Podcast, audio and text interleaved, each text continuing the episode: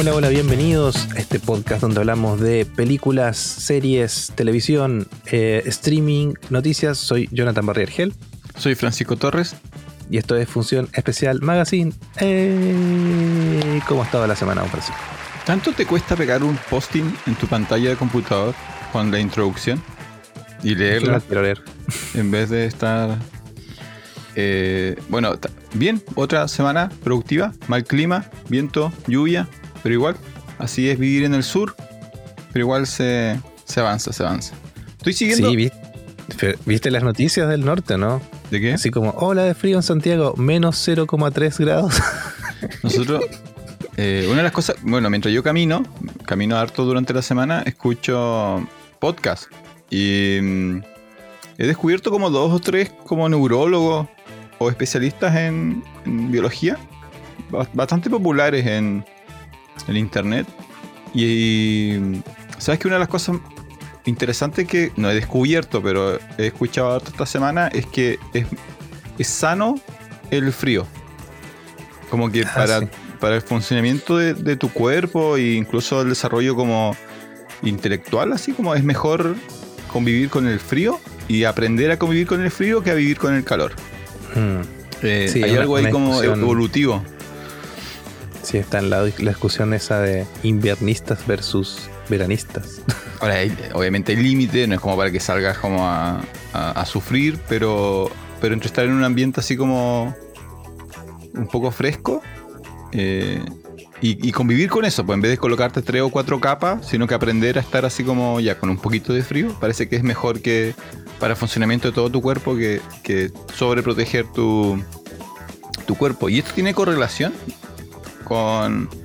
Yo eh, tenía una colega que creo que está jubilada y hizo un estudio también y descubrió que claro que los, los pueblos eh, antiguos o precolombinos ah, desde muy temprano a sus niños los hacían como convivir con el frío así como el niño tiene que aprender Lo mandaban al chapuzón. lo mandaban al chapuzón y yo también me acuerdo me imagino que no sé si te pasaba a ti antes tampoco se protegía tanto el niño con del clima ¿eh? así como que te dejaban salir no Sí, era más la, hay- más la preocupación como de la ropa, así como la ropa, la ropa tiene que volver sana y salva y limpia. Pero tú puedes volver así como sucio y congelado, eso. sí, yo que, que vi en la tele otra vez. Ah, aparece estos programas que van a ver chilenos que viven en otros países y te muestran Ya. como la vida de ellos. Y parece que había una chilena, no sé si en Finlandia, algo así. Y que tenía un, un bebé así recién nacido, tenía meses. Y lo dejaban afuera. Claro, lo dejan afuera. Sí, Le- lo dejan el- afuera. estaba paseando con el bebé y el, y el conductor le dice, oye, pero tu bebé está bien desabrigado. Dice, no, pero acá es normal. Dice, cuan- de hecho, cuando nacen, no sé si a los días o al, mismo rato, si hay nieve, lo, lo dejan afuera un rato, así Uy. como lo tiran a la nieve. y tiene que entrar solo a la casa. Claro, y así se hacen los vikingos, pues viejo. Hablando, hablando de eso, bueno, feliz día adelantado en grabación, pero post en publicación del episodio, Día del Padre. ¿ya? Ah, sí. Ma- mañana es día del, del papá. No sé por qué, no sé qué, cómo justifican eso. Estuve leyendo y no está muy claro. Tiene que ver con el día de San José, creo, el papá de Jesús o cosas así. Por lo menos en Latinoamérica. Eh, ¿cómo, ¿Cómo se celebra el Día del Padre en, en la casa de los Barría? ¿A qué hora llega el desayuno a tu cama? Eh, el desayuno llega generalmente como a las 9, una cosa así. Si es un domingo, sí, a las 9. ¿Y, es lo, 10. lo- lo que a ellos les gusta o ya conocen tu menú? No, siempre son cosas ricas. Tocino, morcilla, ¿eso al desayuno? En el tocino no me gusta. No, pero un sanguchito de jamón, queso, lechuga, tomate. ¿Ya, pero lo hacen ellos o, o- compran? Eh, ah, depende. A veces sí, a veces no. A veces viene comprado. Oye, tú tienes tres críos, ¿cada uno con su regalo o hacen esta mentira de los hijos le ensartan a la madre y al final llega un solo regalo, que es como que tú sabes que al final lo compró la mamá? Eh, No, a veces, bueno, a veces sí viene, pero regalitos así como una cartita, un dibujito. Y, Y si no, una eso, camisa, una camisa, Una camisa, una billetera. una billetera. ¿Tienes muchas cosas que digas así como la típica taza de mejor papá del mundo o todavía no te has ganado esos premios? Eh, no, no, nunca me ha llegado una mejor papá del mundo. Debo decirlo. Bueno, si están Pero sí, escuchando feliz día acá... papá, te queremos papá, etc. No, pero eso es fácil, ¿no? Si el tema es... Todavía no te reconocen entonces. Mucho Star Pero Wars también, eso tengo que decir. Ah, mucho Star Wars, eso sí, muy bien. Sí. Eh, Es la ¿Almuerzo segura. también? ¿Cuán- ¿Cuánto dura el Día del Padre? ¿Hasta qué hora llega el Día del Padre? ¿O al almuerzo ya es como que tú tienes que cocinar? eh? Pues todo el día. Eh, sí, a veces dura hasta el almuerzo.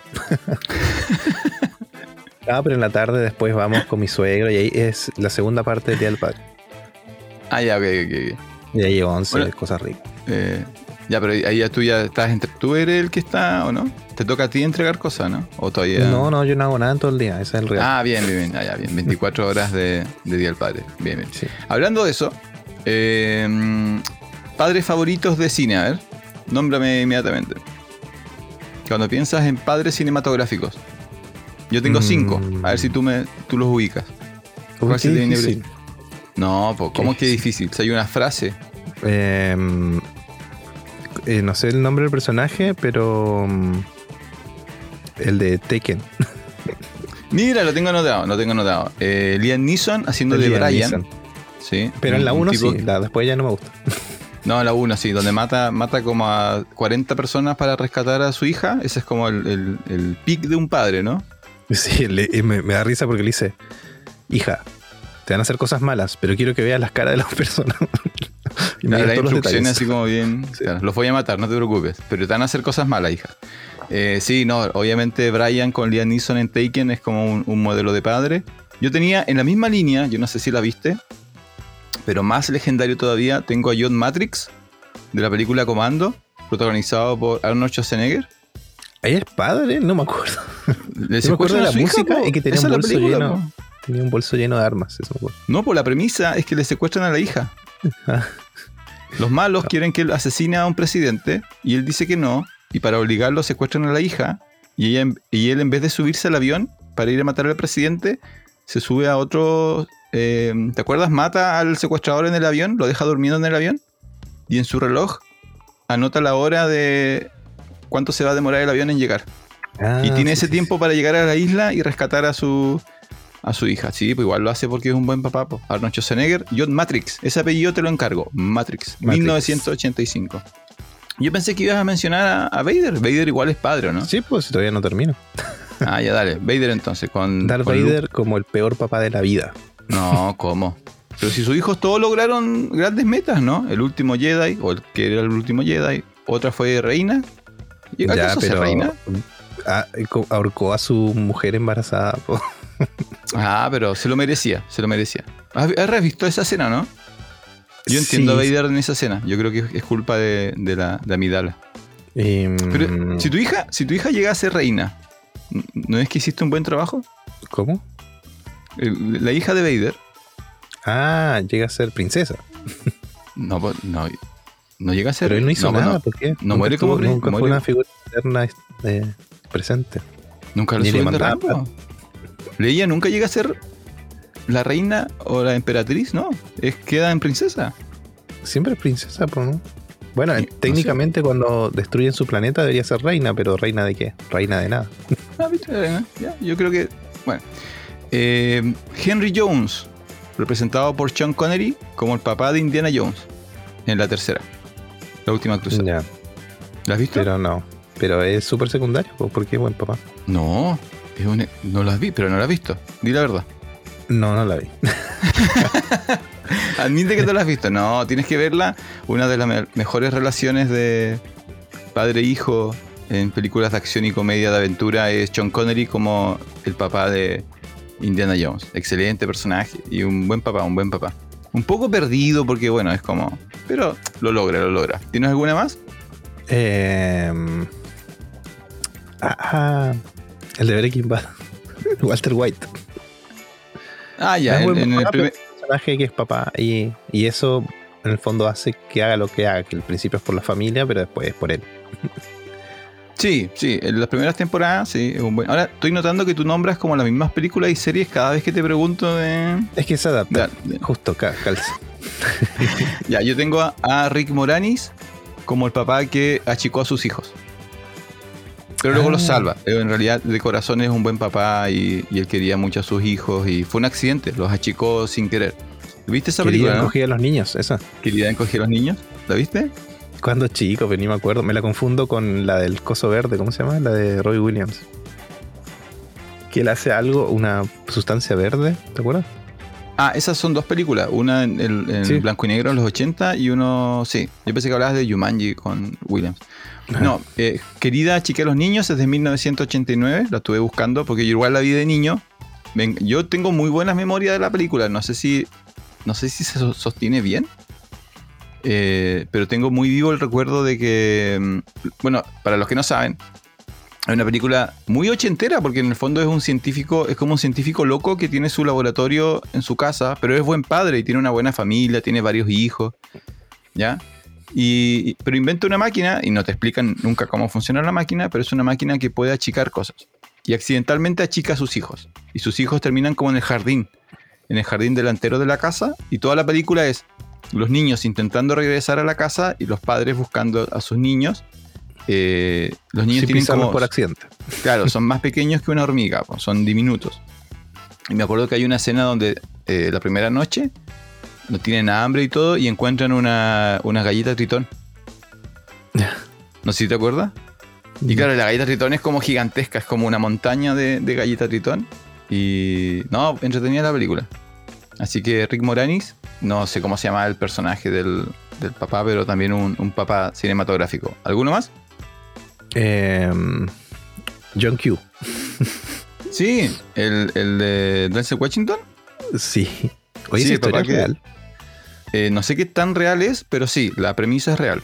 El papá Em. que, eh, para los que no saben, John Q, un drama eh, con algunos elementos de acción, donde un papá, su hijo, eh, tiene un problema al corazón y el seguro, todos los seguros que él tiene, él pensaba que estaba cubierto por los seguros, sus seguros no cubren los procedimientos, entonces él secuestra todo un hospital para obligar a que eh, le realicen el tratamiento a su hijo, que es un trasplante de corazón. Y la película trata sobre eso y el, cómo el papá intenta por todos los medios salvar a, a su hijo. Muy buen papel de, de Washington.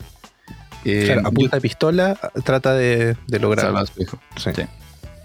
Eh, estoy notando que todas tu- tus recomendaciones son así como Trágico, padres sí. medios cabrones. Así como no hay ninguno que. Bueno. Eh, yo la otra que había notado es también Arnold Schwarzenegger en El Regalo Prometido. Ah, ¿y. ¿sabes que el otro día la estaban viendo acá mi hija, mi, mi pequeña? No enveje- O sea, sí entretenía la película, pero yo no me acordaba que estéticamente era tan... Parece una película para televisión. Sí, parece una película para televisión. Sí. Estaba como mal iluminada, como, no sé. Eh, yo no me acordaba la que era película- así.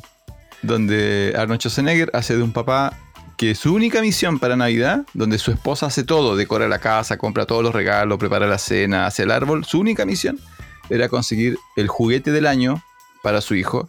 Y la película trata de, de esas 24 horas. Él tiene un día para conseguir eh, Mm. ese regalo prometido. Es una comedia bien simpática. Sí, Arnold Schwarzenegger hace de Homero. Claro, hace de un Homero musculoso. ¿Te ha tocado, te ha tocado a ti eso, no? Tener que conseguir el regalo prometido. El- esos esos Em, juguetes que salen una vez al, año y que todos los niños quieren.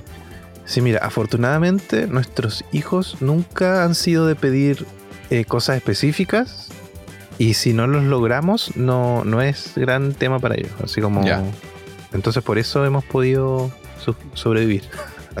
Porque yo no sabía vez- que, que era- que es verdad. Hay, hay cosas que todos los niños de repente quieren para una Navidad. Claro, por ejemplo, no sé si te acuerdas, con, con mi señora siempre nos acordamos cuando vemos esta película, los duendes mágicos. Ya, sí, sí. Capaz que como no eres papá, no. Pero los duendes mágicos, la primera vez que era algo que salía con una. No me acuerdo si era Ripley o Falabella. Sí, que venían con una historia. Claro, y tú pagabas con la tarjeta Falabella y salía, no sé, 5 lucas, una cosa así. Pero fue, no Claro. sé de dónde salió el furor.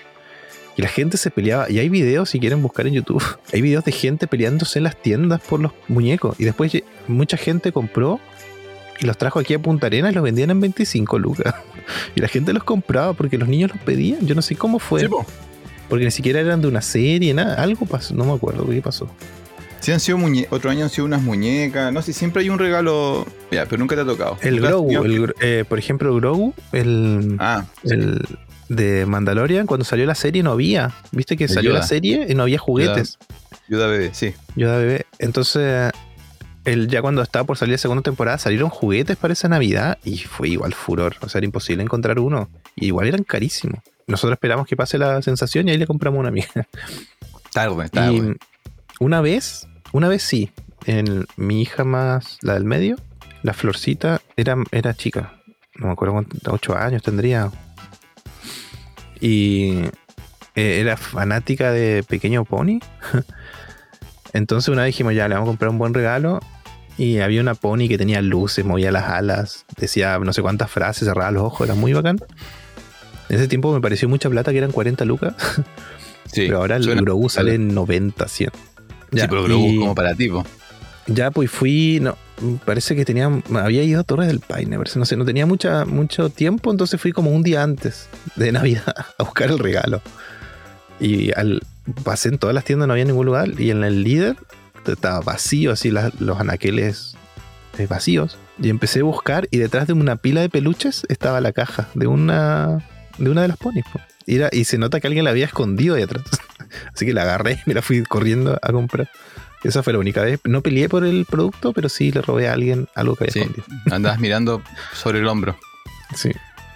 Así que esa, esa es la historia. Bueno, feliz día del padre para todos los que son tienen la suerte de tener bendiciones en, en su vida y eh, pasen el domingo o esta semana viendo películas con, con grandes padres. Eh, ¿Qué más? Ah, noticias. ¿Tienes noticias? No, tenía una, pero no la voy a mencionar porque Era parece que mentira. es mentira. Era mentira.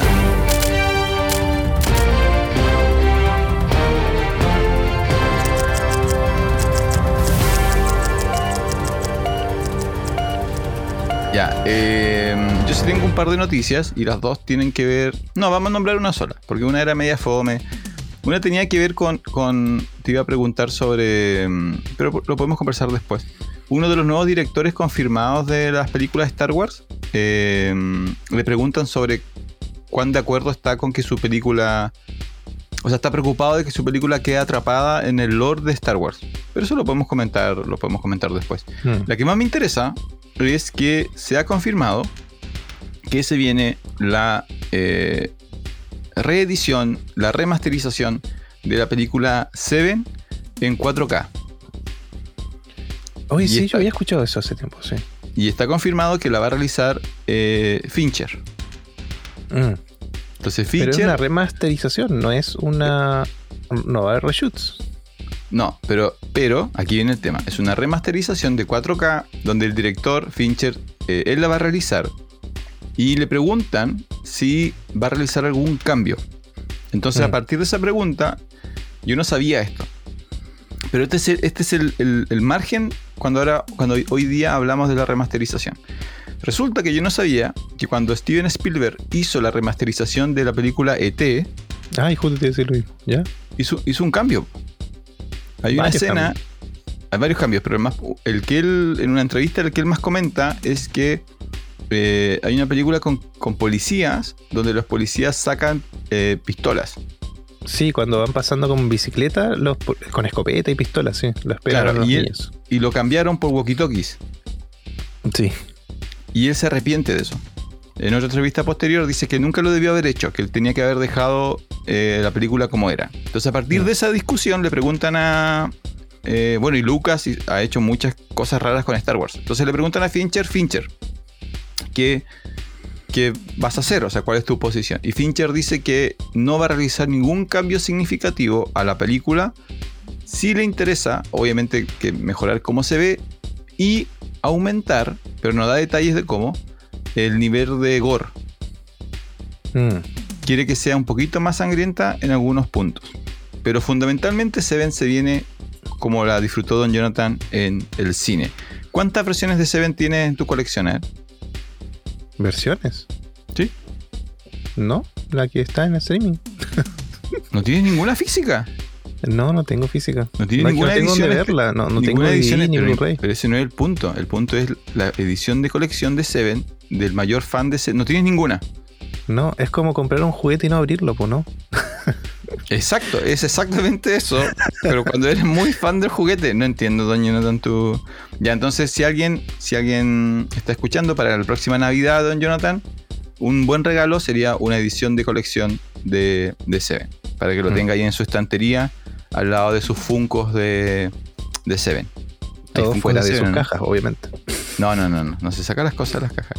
Eh, ¿Expectativas de, de Seven en 4K? Em, ¿Te llama la atención ese tipo de cosas o en el fondo no? sí, sí. Sí, sobre todo que, que este año compramos ese televisor que es HDR 4K. Se ve, de, de verdad se ve increíble em, la imagen. Sí, sí, yo la vería, obviamente. ¿Se nota la diferencia, tú? Sí, se nota mucho. Sí. Ya. Entonces vas a estar atento a. Al. est- No sé, ¿Se llama estreno? ¿Cómo se llama el lanzamiento? Relanzamiento. Relanzamiento. Entonces prontamente, o sea, esperemos que prontamente se viene el relanzamiento de Seven en 4K de la mano de, de Fincher. Eh. Eso, no tenemos más noticia entonces. No. Ya.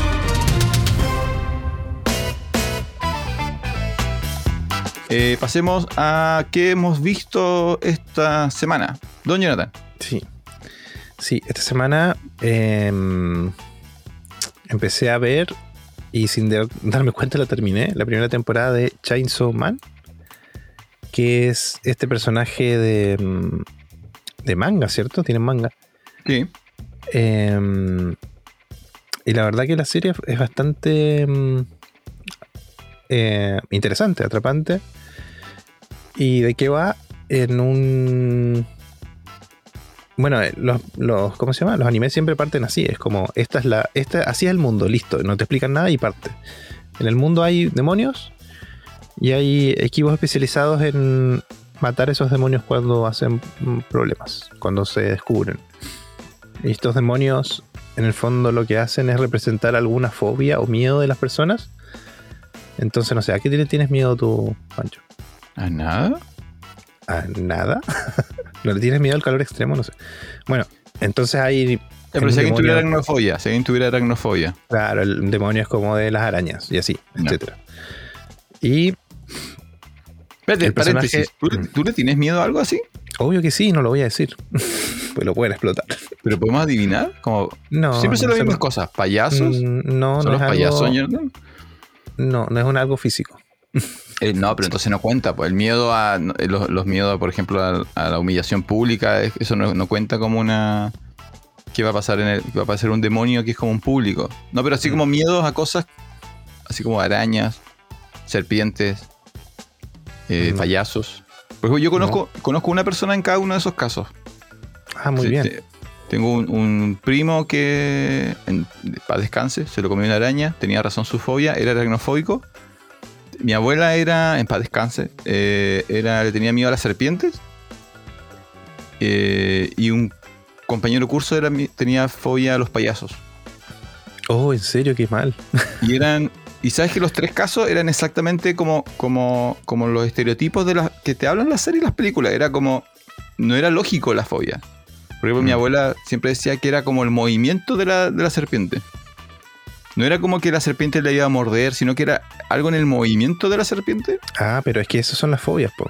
Claro, Una cosa entonces- es tener miedo y otra cosa es fobia eh, incontrolable. Claro, ella tenía fobia. Era como que el- algo en el, en, el, en el devenir medio sensual de la serpiente que a ella le, le causaba así como eh, la paralizaba. Y mi primo igual era así, era como él podía ver una arañita pequeñiza, pequeñita y no, pues algo en el movimiento, en la velocidad y ritmo de la araña, a él Mm. lo, lo paralizaba. Y el otro compañero no podía ver ni cuadros de, de payaso. Oh, igual de fobia, po. Así como esos cuadros Y- de payasos que antes había en las casas, no sé por qué. No sé por qué la gente tenía cuadros de payaso. A él lo, lo- lo detenía así como. Mm. Y mi pareja Yo no sé por qué tenía la así- gente acá ese cuadro de un niño llorando, ¿te acuerdas? Sí, ¿Por parecía qué? como una, tenía la una gente moda. ese cuadro? en- No me gustan los cuadros a mí en general. A menos, que, a menos que tenga una vinculación contigo. Por ejemplo, yo imagino que en la Casa Barría podría haber un cuadro de, de- de Torre del Paine, porque tú estás ahí. O sea, tener una foto familiar en Torre del Paine, sí. Ya, perfecto, así como tiene pared, sentido. sí. Pero como esos cuadros al azar no lo entiendo. Eh, y creo que mi compañera de sillón, no lo he puesto a prueba así, pero creo, entre nosotros, creo que tiene miedo a las muñecas. A esas muñecas como eh, burguesas, de, con vestido y cosas así. Pero como de, de ¿cómo se llama? Porcelana. Claro, creo que le tiene miedo a esas muñecas. No, no lo he puesto a prueba. Yo creo que para, para en un aniversario le voy a regalar así como feliz aniversario. Toma, ah, hay que ponerle nombre a la muñeca así. ¿Cómo se puede llamar? Normandía. Eh, Toma Normandía. Normandía. Y, y la, la voy a colocar en la cama y voy a ver cómo funciona eso. Bueno, pero entonces Chase Man es eh, un mundo con demonios que es- representan miedos. ¿Y quiénes son nuestros héroes? Eh, nuestro héroe es un equipo especial, eh, tipo SWAT. ajá, em, que, bueno, están entrenados para lidiar con esto, pero aparte hay una, ¿cómo se llama? Escuadrón. Es un- una, sí, una división, un escuadrón especial, donde los integrantes son mitad humano, por alguna razón, y mitad demonio, o están en ese limbo. Em, Entonces tienen poderes. Claro, tienen poderes. Tienen poderes sobrehumanos o controlan. Ah, bueno, y lo otro es que ellos, los humanos, pueden hacer pactos con los demonios a cambio de algo. Entonces, muchos tienen un pacto con un demonio y el demonio le pide, no sé, una parte de su cuerpo cada vez que se usa o años de su vida, cosas así. Y el personaje principal se llama Denji. Eh, Denji, que lo vemos en el primer episodio, un niño que, o sea, un adolescente o preadolescente, no adolescente. Eh, vive en- casi en la extrema pobreza, está pagando una deuda con unos yakuza, tiene como un, un, todo un mambo. Y tiene un demonio chiquitito como un perrito. Que lo tienen que haber visto, que es un. no sé cómo explicarlo, pero es como un peluchito naranjo con la nariz de sierra. de motosierra. Eh, bueno, y, y esto, así parte la, la, historia: que él, él muere por X razón. Y el demonio, en el fondo, su mascotita lo que hace es eh, le dice que él lo va a vivir, pero a cambio le pide algo también. Entonces que él va a ser su corazón y así es mitad demonio y mitad persona. Y su poder es que le salen sierras, motosierras en los brazos y en la nariz y en la cara. Es raro, pero de verdad que está bien hecho. La forma en la que se mueve está bien. Es creíble. Em, así que eso. La serie explora. em, bueno, como casi todos los animes en el fondo, las relaciones humanas con estos poderes. Eh, cada personaje tiene un- una traba, un, son personajes que algo les falta. Y la, la- serie navega muy bien entre la acción, que está súper bien hecha, dibujada, las peleas son increíbles. eh, y el humor también, y, y este lo que sería más drama, que es que le falta a cada uno de estos personajes que está ahí peleando contra los demonios. Eh, así que eso, a mí me gustó mucho, la verdad. La tenía pendiente y ahora la vi. me la devoré, la verdad. ¿Solo? Sí, solo. Solo porque además hay unas eh, cuestiones que a mí me dan vergüenza esas cosas, no sé, tengo un pudor. Pero hay todo un tema del chico con, con las mujeres, así porque es adolescente, etc. y bueno, y obviamente no lo puedo ver con mis hijos. Sería muy vergonzoso ver algo así con mi hijo. ¿Pero por qué? ¿Termina de contar la historia, po? ¿Qué le pasa Eh, con sí, las porque- mujeres? O sea, está obsesionado con los senos de las mujeres, por ejemplo. Ah, ya. Y, claro, y con lo- las cosas de un adolescente. Entonces me daría mucha vergüenza verlo conmigo. que son adolescentes. Oye, pero el- ¿cuál es el tono del, del, eh, de la serie? ¿Dónde la estás viendo? ¿En En Crunchy? Crunchyroll. ¿Cuál es el Sí. tono? El tono es. Bueno, es acción primero. Primero que nada, acción, después drama, y, y está muy, muy bien nivelado el humor con el drama. Está como la media ajuste, yo creo. Pero en términos de público, ¿a quién apunta? A, a mayores de 14 años, yo creo. Sí. Ya. Sí. Porque como te digo, igual tiene. Bueno, y aparte que tiene un montón de guiños un montón de cosas que yo he visto, por ejemplo, no sé, el. el- la intro es. eh, la intro de Reservoir Dogs. Que van caminando Ya. con sus trajes. Con los y una trajes música. negros. Claro, está muy parecido. Después hay, hay un episodio que hay muchos paralelos con. em, con Hellboy, por ejemplo. Que es un personaje que no puede salir a la luz, que no lo pueden ver, entonces como que lo. eh, pero igual es como un guiño, así. Y hay muchas otras cosas que igual seguramente se me han pasado por alto, pero tiene como mucho referente, ¿cachai? A otras cosas que, que se han visto. Porque, por ejemplo, a ver, Demon Slayer, eh, si bien tiene momentos trágicos, en general el tono es liviano. Mm, Es de, es de aventura y es como de amistad y es como... Tiene, el enemigo es terrible, pero en realidad tú podrías ver Demon Slayer con niños y pasa la serie, como que no... Mm. no. Esta no. no, Ya, No, ok. no. tiene acción y es absurda, pero, pero tiene un tema más adulto. Sí, hay, hay momentos muy desesperantes y. mm, De hecho, hay momentos donde te encariñas con un personaje y después muere de la peor forma posible. Ok, spoilers. Y es realmente chocante, sí. sí, sí. Ah, ok. Entonces eso, eso con eh, cabeza de sierra. No, hombre Sí. sierra. Hombre sierra. Chainsaw Man. El Motosierra Man. Motosierra man. Ya. Eh, en Crunchy, ¿cuántas temporadas lleva? Una temporada ¿Sabes? tiene. ¿Cuántos capítulos? Eh, creo que son como 14. Lo voy a revisar al tiro. pero ¿Sabes si sigue o no? Supuestamente sí. Ah, ok. Sí, escuché que esta tem- la segunda temporada ya no sé si en producción o avisaron que ya estaba eh, confirmada.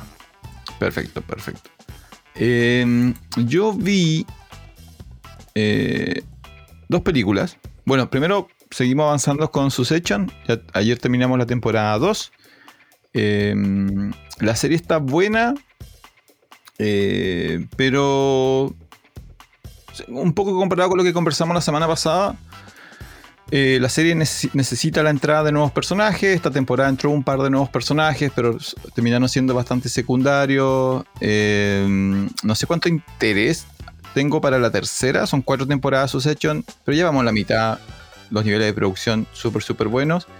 Eh, pero sigue igual en términos de que te, te cansa un poco la, la, estupidez y la, poca calidad humana de los personajes. Pero bueno, ahí encuentras formas cada ciertos capítulos de revi- revitalizar eh, tu interés. Pero no sé, de nuevo, creo que, creo que esta serie que la rompió en Estados Unidos tiene que ver mucho con que habla mucho sobre la cultura estadounidense. Estoy, al final estoy convencido de eso. O sea, eh, la serie Succession sobre una familia de billonarios y lo que significa ser rico y a- le habla directamente a la cultura gringa.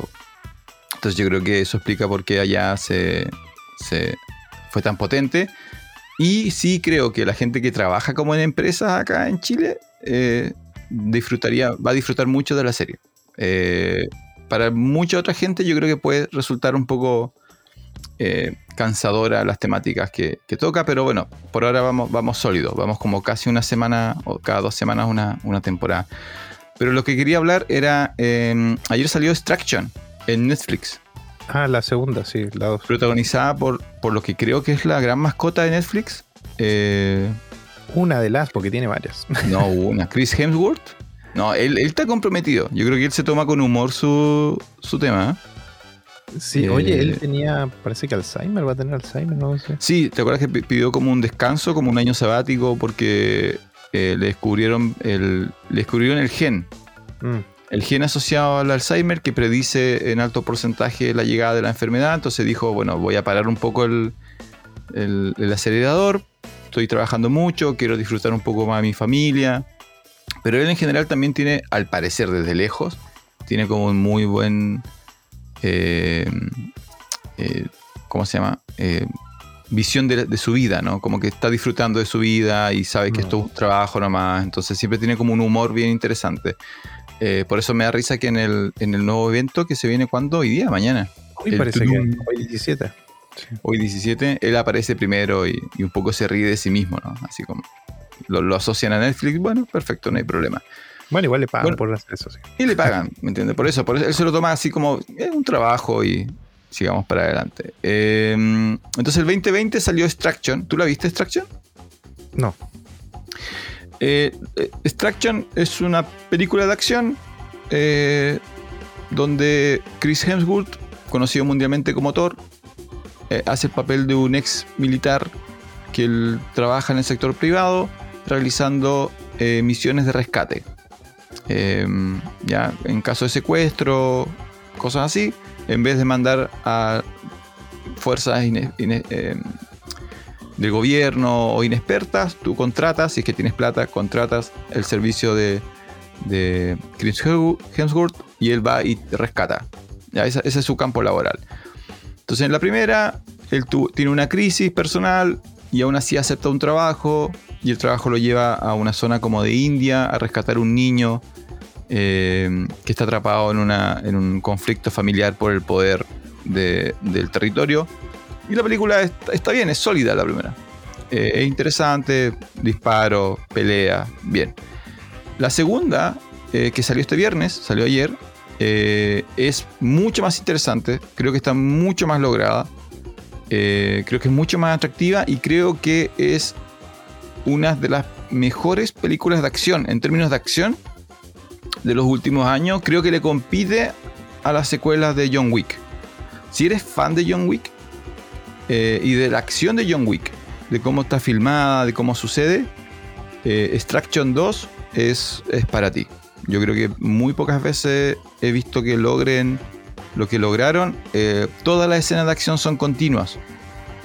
Eso marea un poco a veces, pero, pero eh, los diálogos de los personajes es como filmado tradicionalmente y de repente parte la acción y tú empiezas como a seguir la cámara. Y, la cámara nunca hace, nunca hace el corte, por lo tanto la forma en la cual procesas la acción eh, es genial. O sea, ahí te das cuenta de lo que aprendimos del cine oriental. Eh, Thor es un gigante, un tipo de medir casi, al menos debe medir un metro noventa. Entonces eh, se ve imponente, le encontraron oponentes que están a ese nivel, eh, peleas a, mano limpia, también esas peleas tipo John Wick con el, con el arma o tipo Equilibrium. Ese como Ahí tenemos que hablar de Equilibrium una vez. Con armas. Y también otras grandes secuencias donde hay persecución en helicóptero, en tren, en vehículos, en moto. La verdad es que muy, muy bien lograda. Particularmente porque gran parte de la ambientación de Extraction 2 sucede en, un, en ciudades modernas de Europa. Entonces, este truco que otras películas hacen de que todo está oscuro, nada se ve, ellos como que dijeron no, nosotros vamos a hacer lo contrario. Y hay una gran secuencia que dura mm, gran parte de la película eh, atacan un edificio de departamentos y está todo bien iluminado, todo abierto, todo se ve, todo se disfruta y aún así logran eh, que se vean, eh, que sucedan grandes situaciones de acción. Lanzacohete, helicóptero, explosiones, volcamiento y todo se ve muy, muy, muy bien. Muy disfrutable para los amantes del, del cine de acción, Extraction 2. Y no necesitan haber visto la 1 realmente. Ah, bueno. Ah, mira, me la vendiste. ¿Ya? Me la vendiste muy bien. Ahora sí. Ya, ¿tienes tarea entonces? Sí. Ya, tú. Em, se me olvidó. Yo puse Netflix y eh, coloqué lo primero que me llamó la atención y no me di cuenta que estaba la nueva temporada de mm, Black Mirror. Sí, Black Mirror eh, salió ayer. Ayer salió por eso.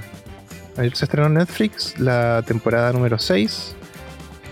Eh, así que yo alcancé a ver dos episodios y los voy a comentar ahora.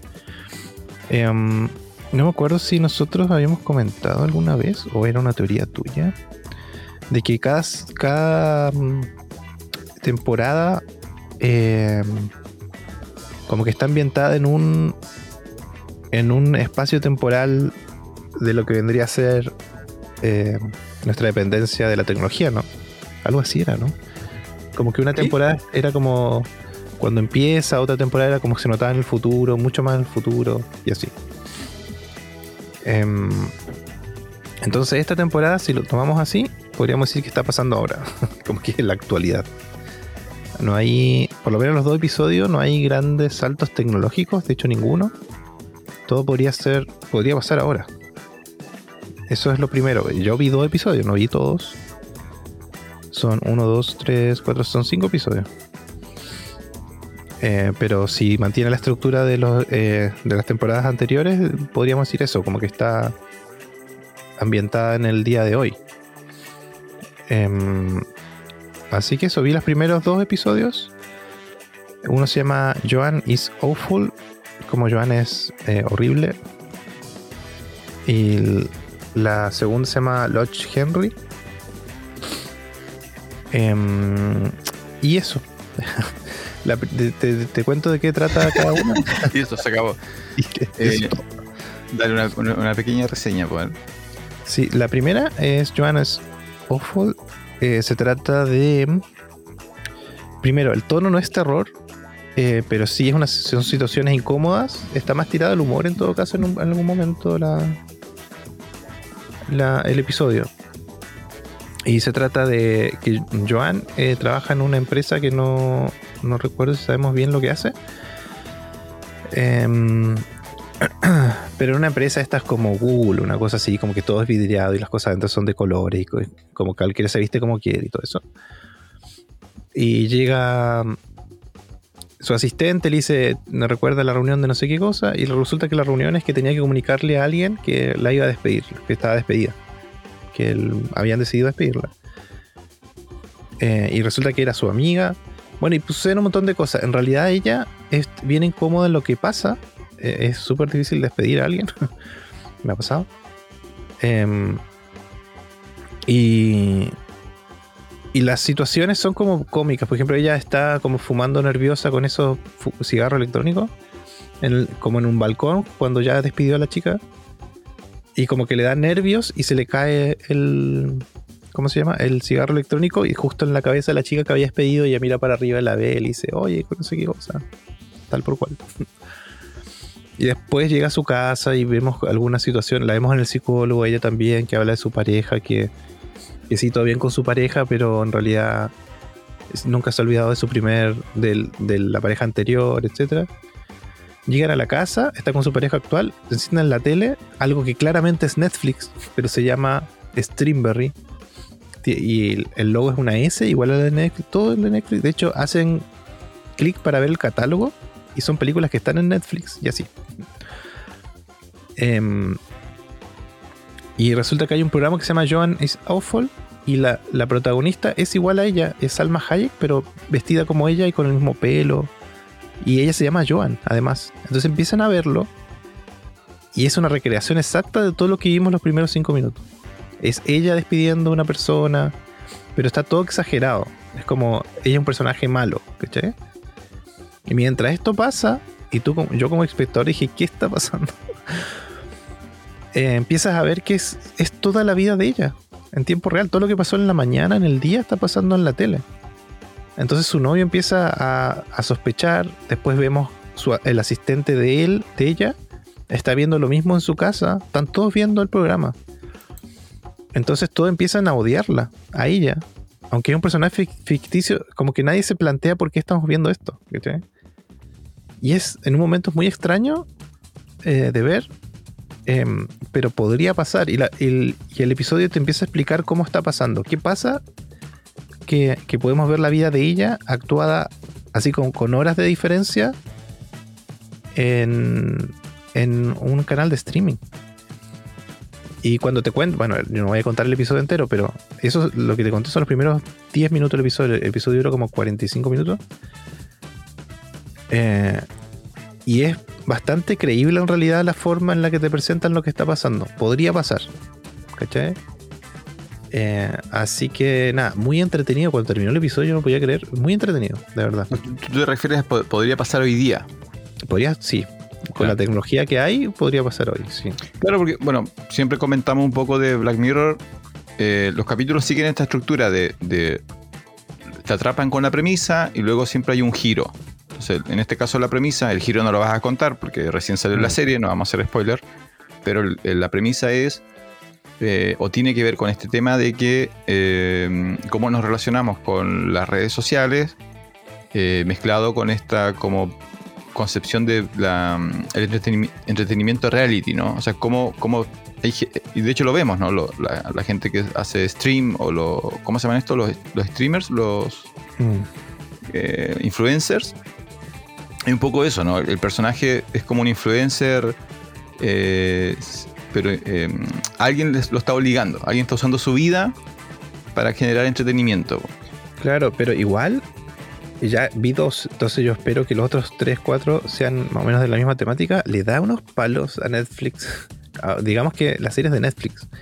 Pero da unos palos súper duros a Netflix. Pero como la, claro, como la industria de la construcción del entretenimiento. ¿Qué están dispuestos a hacer para, para, hacer para ganar su sueldo? Claro, entonces una de las cosas que te plantea ese episodio es, dura 56 minutos, no dura 45. es eh, todos estos programas de Netflix que hablan de personas que son estafadores. ¿Cachai? Que en el fondo ellos no tienen los derechos reales para contar la historia, pero lo hacen con testimonios de gente que los conoce. Ah. Eh, no sé, me acuerdo que hace un tiempo vimos con mi señora el, estafador de Tinder. No sé si lo viste. ¿no sí, sí, sí. Ya, pues entonces te muestran la historia contada por la que estafó supuestamente. Y, y hay algunas pruebas, pero en el fondo es la historia contada de otras personas. No es, no hay algo directo, ¿cachai? No un No hay- documental. Claro, no, no son pruebas directas de que Claro. el tipo realmente fuese así. Claro. ¿cachai? Y después hay otra de una eh, estafadora que se hizo pasar por una. Ay, no me acuerdo. Pero hay como varias series así en Netflix y en otros, en otros streaming. Entonces le da unos No. palos gigantes también. No, y- es como decirte de dónde sale esta información. ¿cachai? No, y el tema también tiene que ver, porque estoy, estoy leyendo como la reseña del primero y el segundo, y también tiene que ver con esto de eh, cuando, tú, cuando tú usas apps como TikTok, como Facebook, como Instagram, tú Ah, uno- sí, no sabes lo sí, que estás firmando. ¿sí? Exacto, no sabes lo que estás firmando, y claro, eh, al parecer el primer capítulo también juega con eso, pues, con esa idea de, eh, no, pues tú vendiste tus derechos a tu historia. Y hay gente que sube toda su vida a redes sociales. Sí, y lo otro es que, que es algo que yo siempre he pensado, que en el fondo, ¿qué tan legal es que tú firmes? Porque no firmas. ¿Cachai? Aceptas. Es un contrato, aceptas condiciones, pero no es un contrato, no debería ser un contrato en sí porque tú solamente estás apretando un botón. ¿cachai? A eso voy, un Ahora, contrato ¿le vas a real. ganar? Tú como persona, ¿vas a demandar a algo así como Instagram? Yo creo que sí, porque mm, lo, está, lo está pensando. es, es que son con, Se los la todo el mundo. Por ejemplo, si yo trabajo para una serie, tengo que firmar un contrato de verdad, pues, ¿cachai? Sí. No apretar un botón. ¿cachai? A eso voy, que la ley- a eso hay que revisar. Bueno, no sé cómo funcionará en realidad. Yo asumo que no debería ser así. Yo no sé, porque el, fi- el- durante la semana tuve. Me arrastraron a, a- a jugar juegos de mesa. ¿Firmaste un Eh, no firmé un contrato. me- me- me arras- de hecho, yo no he firmado un contrato. No sé por qué dejo que me arrastren a cosas si no, no- no estamos casados. Bueno, Encima siempre ganas, por lo que sé. Y eso es un mito. Y había un juego, una persona me dijo, mira, este es un party, y nos mostró un juego que era sobre memes. Ya. Y resulta que, claro, la mitad de los memes eran ficticios, pero la mitad de los memes eran, en un momento eran, o sea, son personas reales, que en su momento subieron una foto a internet y se transformaron en, en memes. po. El niño que, que- que da el visto bueno en el computador, no sé si lo ubicas, la niña que quemó la casa. Ah, pero como- ¿sale de verdad en el juego? Sí, pues sale de verdad en el juego. Oh, pero e- ellos sí pueden demandar el juego. No, porque. está- por- porque el- me parece, pero esa es la discusión, pues a eso voy. La discusión es que una vez que tú te transformas en uso comunitario en internet, no hay. Un meme no tiene dueño. el meme no, pero la imagen, la imagen sí está protegida. po. No lo sé. No, es que que eso legalmente, es que yo trabajo en imagen. Es legalmente es así. Sí, pero Es tú como, vives en, ejemplo, en el mundo pre- pre-Black Mirror. No, hay plataformas donde yo puedo subir contenido y venderlo. Por ejemplo, puedo grabar Torres del Paine y subo mi contenido y la gente lo compra por 5 dólares y está bien, ¿cachai? Pero No, yo no, sí. subo es mío. Pero si aparece una persona, la plataforma te exige que tengas el contrato de- con la persona por derecho de uso de imagen. Porque si una publicidad sale comprando mi material, me pueden demandar a mí. Porque yo estoy colocando imagen de alguien que no tengo el derecho de imagen, ¿cachai? Ahora que se haga, eh, mira, se me viene a la memoria, a ver si la gente nos escucha, pero hace un tiempo salió una propaganda de Punta Arenas. en, en, no me acuerdo si en Discovery salía, como ven a visitar Punta Arenas. Y salía gente en el, en ¿cómo se llama? Chicas bailando en el carnaval de invierno, por ejemplo. La televisión puede ir grabarte y comunicar en canales de televisión porque este es el espacio público y estás bailando y es una noticia, eso es material editorial, se puede. Pero yo no puedo hacer una publicidad sin eh, consultar y que tú me firmes un contrato de derecho de, uso de imagen. Cuando yo hago publicidad, sí o sí tengo que tener ese contrato, porque si no la persona puede demandar. Y eso pasa en todos lados, en Torres del Paine igual. Cuando hacía videos yo tenía que andar con unos papeles para que me firmen, ¿cachai? Porque tú tienes que estar cubierto, ¿cachai? Donde esa persona te está dando los derechos para que tú hagas publicidad con su imagen. Entonces en el caso del juego, por más que... Otra cosa es compartir. Cuando sale un meme y tú lo compartes está bien, pero no estás ganando plata. Pero un juego que está hecho en base a imágenes de otras personas, sobre todo niños, está peludo eso. Te tú, esta cápsula de, de legalidad con Don Jonathan, precisamente este es el punto. po. Aplica a, un- a un mundo. eh, no al mundo de Black Mirror. Mm. Entonces la pregunta es: ¿nos estamos acercando hacia Black Mirror o nos estamos acercando a tu mundo análogo? Donde todavía hay papeles, contratos, respeto por los derechos individuales, de- derecho a la privacidad. Entonces, Black Mirror juega Sí. con eso, po. Sí, pero mira, la diferencia es que eh, los contratos de, por ejemplo, en Facebook, Instagram, ellos lo que dicen es, todo el material que tú subes es de uso público, puede ser compartido de la plataforma. Y aparte dice que ellos, como Facebook o Instagram, podrían hacer publicidad usando tus imágenes. Y tú lo aceptas, ¿cachai? Pero ellos no pueden vender, Facebook ni Instagram pueden vender tu imagen a otra marca. ¿Cachai? Eso es ilegal en todo el mundo, sí. Porque en el fondo tú el contrato lo haces con una persona, pero no puedes hacerlo con terceros, ¿cachai? Sin que te avisen. No, no, sí, pero, pero volviendo a la serie, a lo que, a lo que, la, lo que la serie juega es que tú firmas cosas sin saber. Sí, Ya. Entonces, tú dices, claro, lo que firmas con Facebook, pero tú, por ejemplo, casi todo app que tú usas te pide aceptar, Sí, con- el- incluso los juegos te pide aceptar condiciones. ¿Te acuerdas esa, esa aplicación Face App, creo que se llama? Donde todos jugaban a, no sé, un, un clip de, de una película y te ponían la cara.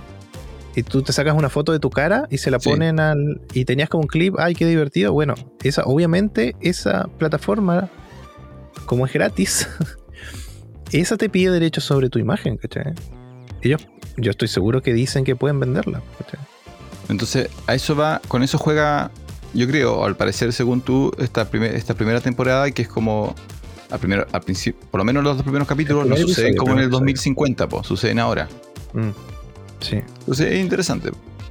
Sí, y el segundo episodio, el segundo episodio es, es bien particular porque la tecnología no está tan presente. Por ejemplo, en el primero sí, porque está el tema del contrato, está el streaming, eh, hay algunos aparatos que están con el celular está constantemente en pantalla, ¿cachai? Como es la relación con la tecnología, la gente está mirando el streaming. Pero el segundo se trata de una pareja de novios que van a un pueblito, los dos trabajan en o están estudiando o ya son egresados de algo audiovisual, entonces quieren hacer un documental. Llegan a un pueblito del... No me acuerdo cómo se llama el chico, pero el, el chico vivía en ese pueblito y está como abandonado, no hay gente, etc. Y ellos... eh, ah, bueno, y está la mamá del, del chico. Eh, entonces eh, avanza el episodio y ellos iban a hacer un documental sobre alguien que vende huevos, no, recuerdo bien. Em, pero resulta que la chica le empieza a preguntar a su novio, ¿por qué no hay gente? ¿Qué pasa? Y un, y un amigo de él, que está viviendo todavía ahí, le dice, pero no le contaste nunca lo que pasó acá. Y le empieza a contar, y resulta que hubo un asesino en serie em, que secuestraba a turistas. Y los torturaba y después descubrieron todo. Entonces ellos deciden hacer el documental sobre eso. Aunque al chico em, le daba mucho pudor porque pasó en su ciudad, en su pueblo, el pueblo está muriendo, fue muy terrible, él vivió, su, su papá murió, ¿cachai? Eh, entonces ese episodio habla, en un momento van a visitar a, un, a una productora, porque tú sabes que cuando haces documentales y quieres que crezca tienes que tener productor que consiga más recursos o que te inyecte recursos para que la cosa salga a flote y, gane premios, etc. Y la productora es de, este streaming de hecho, mencionan Netflix en un momento, me acuerdo. Pero el streaming este es Streamberry, que en el fondo es Netflix, pero con otro nombre. Entonces, bueno, y pasan, el giro no lo voy a contar, pero es terrible, terrible lo que pasa ahí. Y el, el episodio te cuenta de, de qué tan dispuesto está la persona a hacer un documental sobre algo que le, le lo marcó. ¿Cachai? ¿Cuál es la parte más que ética o moral? Es qué te pasa a ti con mostrar algo tan terrible. ¿Estás dispuesto a, a triunfar en el mundo audiovisual por mostrar algo que te pasó a ti? ¿cachai? Y la respuesta es sí. Y sí, porque Netflix está lleno y los streamers están llenos de, estos de estos documentales. Em, entonces habla de estos documentales. Lo que una vez conversamos con Dahmer, ¿te acuerdas? Que yo te decía que bueno, pasó, las, las cosas ya pasaron, o sea, ya están. Entonces que había gente que. familiares de, de víctimas de Dahmer que salieron a decir que lo bajen porque era volver a revivir lo que ya ha pasado, ¿te acuerdas? Sí, sí, sí. Bueno, e- esa es la conversación con este episodio. ¿cachai? Que mm, al final. Ah, no, no puedo decir. No, pues no, no, al final no. no puedo decir, sí. Pero tú lo harías antes de irnos, ¿tú lo harías? O sea, si es. Vas con tu Oh. cámara y quedas atrapado. Se te cae un árbol encima de tu pierna y tú empiezas a filmar. Y tienes un video de. ¿Cuántas horas podrías filmar autónomamente? Un poco por la batería. Ya. Eh, lo he pensado. Ya, entonces tienes un video de cómo tuviste que cortarte tu pie para escapar y regresar a ese árbol. ¿Lo vendes luego tu historia? Puede ser que sí, porque me pasó a mí nomás, ¿cachai? Pero cuando hay más personas involucradas, yo no sé si es un me pasa un familiar, ¿cachai? Ya, perfecto. Ve- ves, grabas a un puma atacando a un turista. ¿Lo, entre- lo entregas a las noticias? ¿O lo.? no, primero gratis no. ¿Cuánto- Eso, eso no, no sé. No se discute. Si la persona muere, difícil. ya. Pero si la Pero si persona lo puedes viva, entrevistar, así como, oye, tengo el video de cómo el puma te quitó tu pierna y con izquierda. todas las firmas y, y todo lo que ellos sepan exactamente lo que voy a hacer y está autorizado, sí. Sí, un problema. Pero Pero- sin autorización, no. Ya, ok, ok. Ya, pero. ya. Pensé que tu respuesta iba a ser como más moral, más así como no. No, no puedo forma, generar no, dinero con que- el sufrimiento humano. Y resulta que. Pero es que si su humano está de acuerdo, yo no tengo problema. No, pero la, la moral Porque, no se trata de eso, la moral es como de lo correcto e incorrecto, no de lo que tú. No, porque mira, yo voy, la persona sobrevive, y digo, lo visito, y le digo, oye, ¿sabes qué? Yo grabé el ataque del Puma. Tengo un zoom, tengo un zoom. O sea, Grabé el ataque del. Puma, me gustaría, si estás de acuerdo, me gustaría entrevistarte cómo fue el momento, y yo esto voy a hacer un documental. Si hay ganancias, las Ahí compartimos. va a hacer un documental. así. El- bueno. sí, po. Y en ese, en contexto, ni un problema, viejo. Eh, ya, entonces va bien, va bien Black Mirror. Va bien. bla- Ah, oh, tengo una anécdota. A ver, ¿alcanzamos? Creo que sí. Yo grabo videos de boda, ¿cierto? Ya. Hace muchos años, así que lo puedo contar. Es que lo cuento en las entrevistas con las novias de repente. Que mm, ya estamos grabando una, una novia. Está, generalmente el- se graban los preparativos porque es un documental del día, etc. Entonces ya está vestida, peinada, maquillada, mirándose en un espejo, en un baño gigante porque una, una persona de muy alto nivel. el baño es más grande que mi casa. Y la pared entera de espejo así. Entonces estaba mirando, ya estaba vestida, peinada, y tú sabes que en los preparativos hay un maquillador, están las hermanas, está la mamá, está el papá en ese caso, y un peluquero, mucha gente alrededor. Entonces todos salieron del, baño, entonces yo me quedé como detrás de la puerta escondido, grabando a ella que se estaba mirando el espejo, ya lista para salir. Y de repente agarra uno de estos labiales y se como que se toca el labio con. No necesitaba, pero no, no, no sé cómo explicarte. Como que hace un retoque. Y se empieza a mirar de arriba abajo y llega como a la cintura y se da cuenta que se manchó el vestido. Terrible, porque en cinco minutos era la ceremonia. Así que se puso a llorar. El papá entró, le dice, pero ¿cómo se te ocurre? Y como que la insulta, la chica empieza a llorar, se escapa. Y en, ese tanto yo me fui a, a la iglesia porque andábamos con un fotógrafo a grabar la entrada. Teníamos que esperar allá. Así que nunca supimos lo que pasó, pero la novia estaba llorando. Ya pues, después volvió, entró a la iglesia y ya no estaba con la mancha, qué sé yo. Ya pues, después pasa el día y en un momento está ella ya con el novio y yo le digo, eh, oye, ¿qué pasó con la mancha? Y el novio le dice, ¿qué mancha? Y ella le cuenta lo que pasó. Ya pues, yo nunca le dije a ella que él había grabado cuando se manchó y cuando lloró y cuando salió corriendo. nunca le dije. Y cuando le entregué el video, coloqué esa parte en el video. El video que es para la familia, que nadie, nadie en internet lo ve, solamente ella. ¿cachai? Y es la anécdota que tiene toda la vida. Hace unos años la vi en otro matrimonio y estaba contando la anécdota de cómo se manchó el vestido y que estaba en video. ¿Viste? Y todos felices. Yo podría haber puesto ese video en internet. No, alimentándote del sufrimiento humano, Don Jonathan. No, Te no, comparo no, a un reality show. No, hay, co- hay De muchas cosas que pasan en los matrimonios que obvio que no, en el internet no se De cuarta, Don Jonathan, de cuarta. ¿Alguien va a encontrar esos archivos cuando mueras? Oh, lo tienen ellas. encontrar en pues. tu disco duro. Ya, Jonathan, y con eso terminamos el capítulo de hoy.